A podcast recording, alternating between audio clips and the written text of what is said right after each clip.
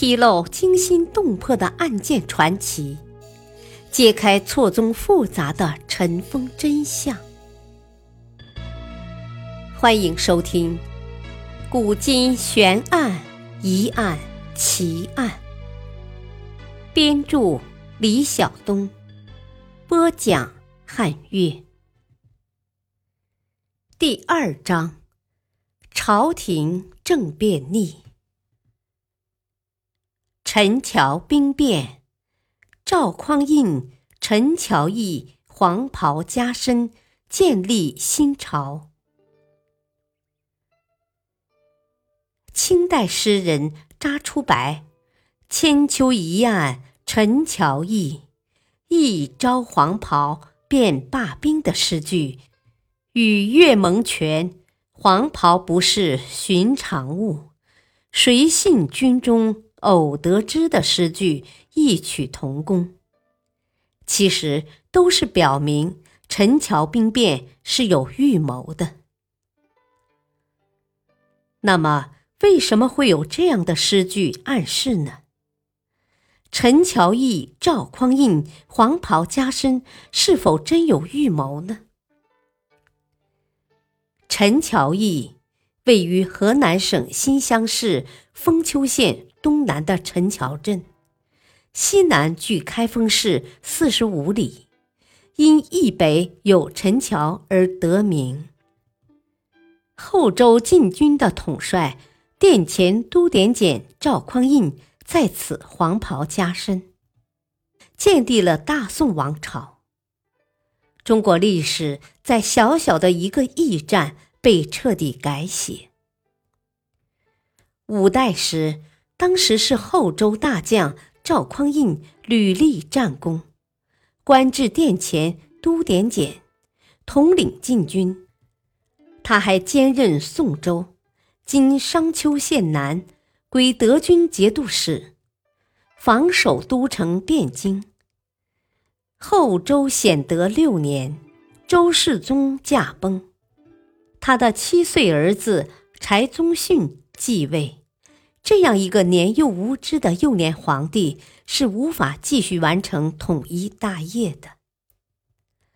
手握禁军兵权的赵匡胤便当仁不让的站到历史的风口浪尖上，他又用自己的方式改写历史。赵匡胤轻易夺得政权，旧史书归因于“人望故以归之”。于使主少国乱，中外时有推代之意。宋王朝君臣也称是本朝以一让得天下。可是历史记载也有破绽之处，在赵匡胤陈桥兵变前，据说他的母亲、姐姐以及政敌韩通之子、学士陶谷等。都在不同角度窥测赵匡胤将反朝称帝，汴梁民众也有疯传，即将北征，京师宣言，出师之日将册点检为天子。所谓司马昭之心，路人皆知也。因此，几十年后，郑州知府李叔因作。弄四千车，挽鼓催，不知门外倒戈回的诗句，而获罪罢官。再回到显德七年的正月初一，当时后周朝廷再次接到了来自镇定二州（今河北正定和定州）边防急报，契丹和北汉合兵南下。意图中原，宰相范质、王溥和枢密使魏仁溥、魏家和时，便急匆匆的决定派赵匡胤率殿前司军北上抵御。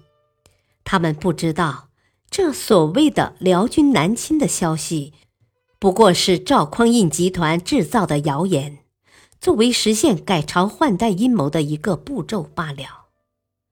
与这个谣言一起满天飞的，还有点检做天子的说法。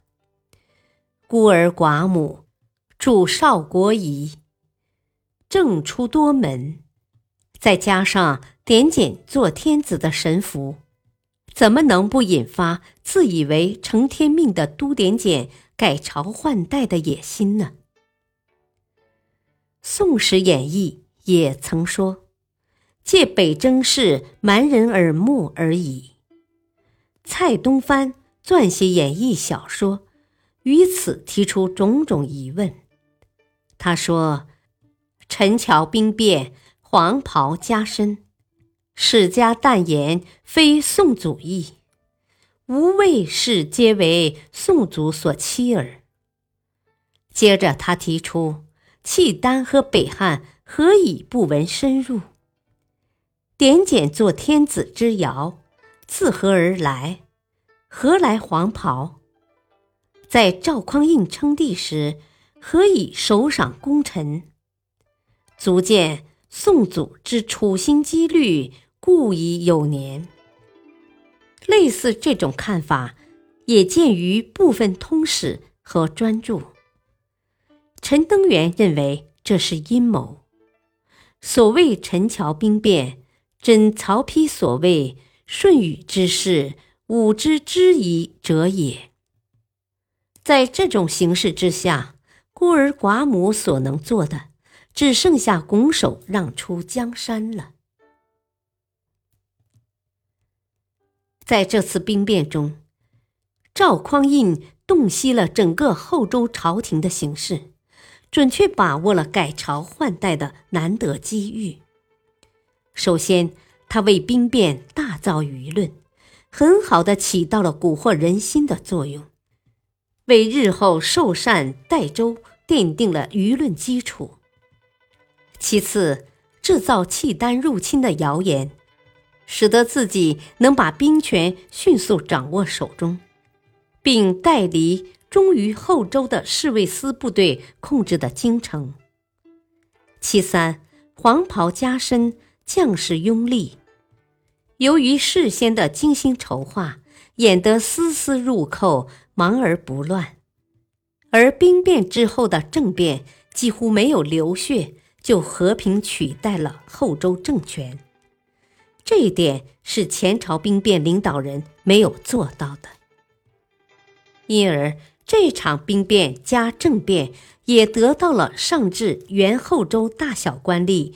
下到开封黎民百姓的支持拥护，陈桥兵变是有史可查的。正是这次兵变，才使赵匡胤如愿以偿当上皇帝。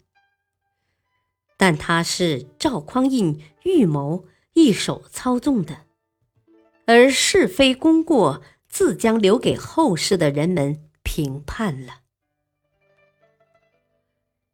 历史话外音：宋太祖一生最大的贡献和成就，在于重新恢复了华夏主要地区的统一，一举结束了安史之乱以来长达两百年的诸侯割据和军阀战乱局面，让饱经战火之苦的百姓终有了一个和平安宁的生产生活环境。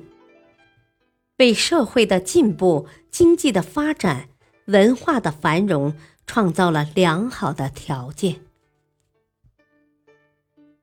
感谢收听，下期播讲夺门之变，明英宗朱祁镇南宫复辟。敬请收听，再会。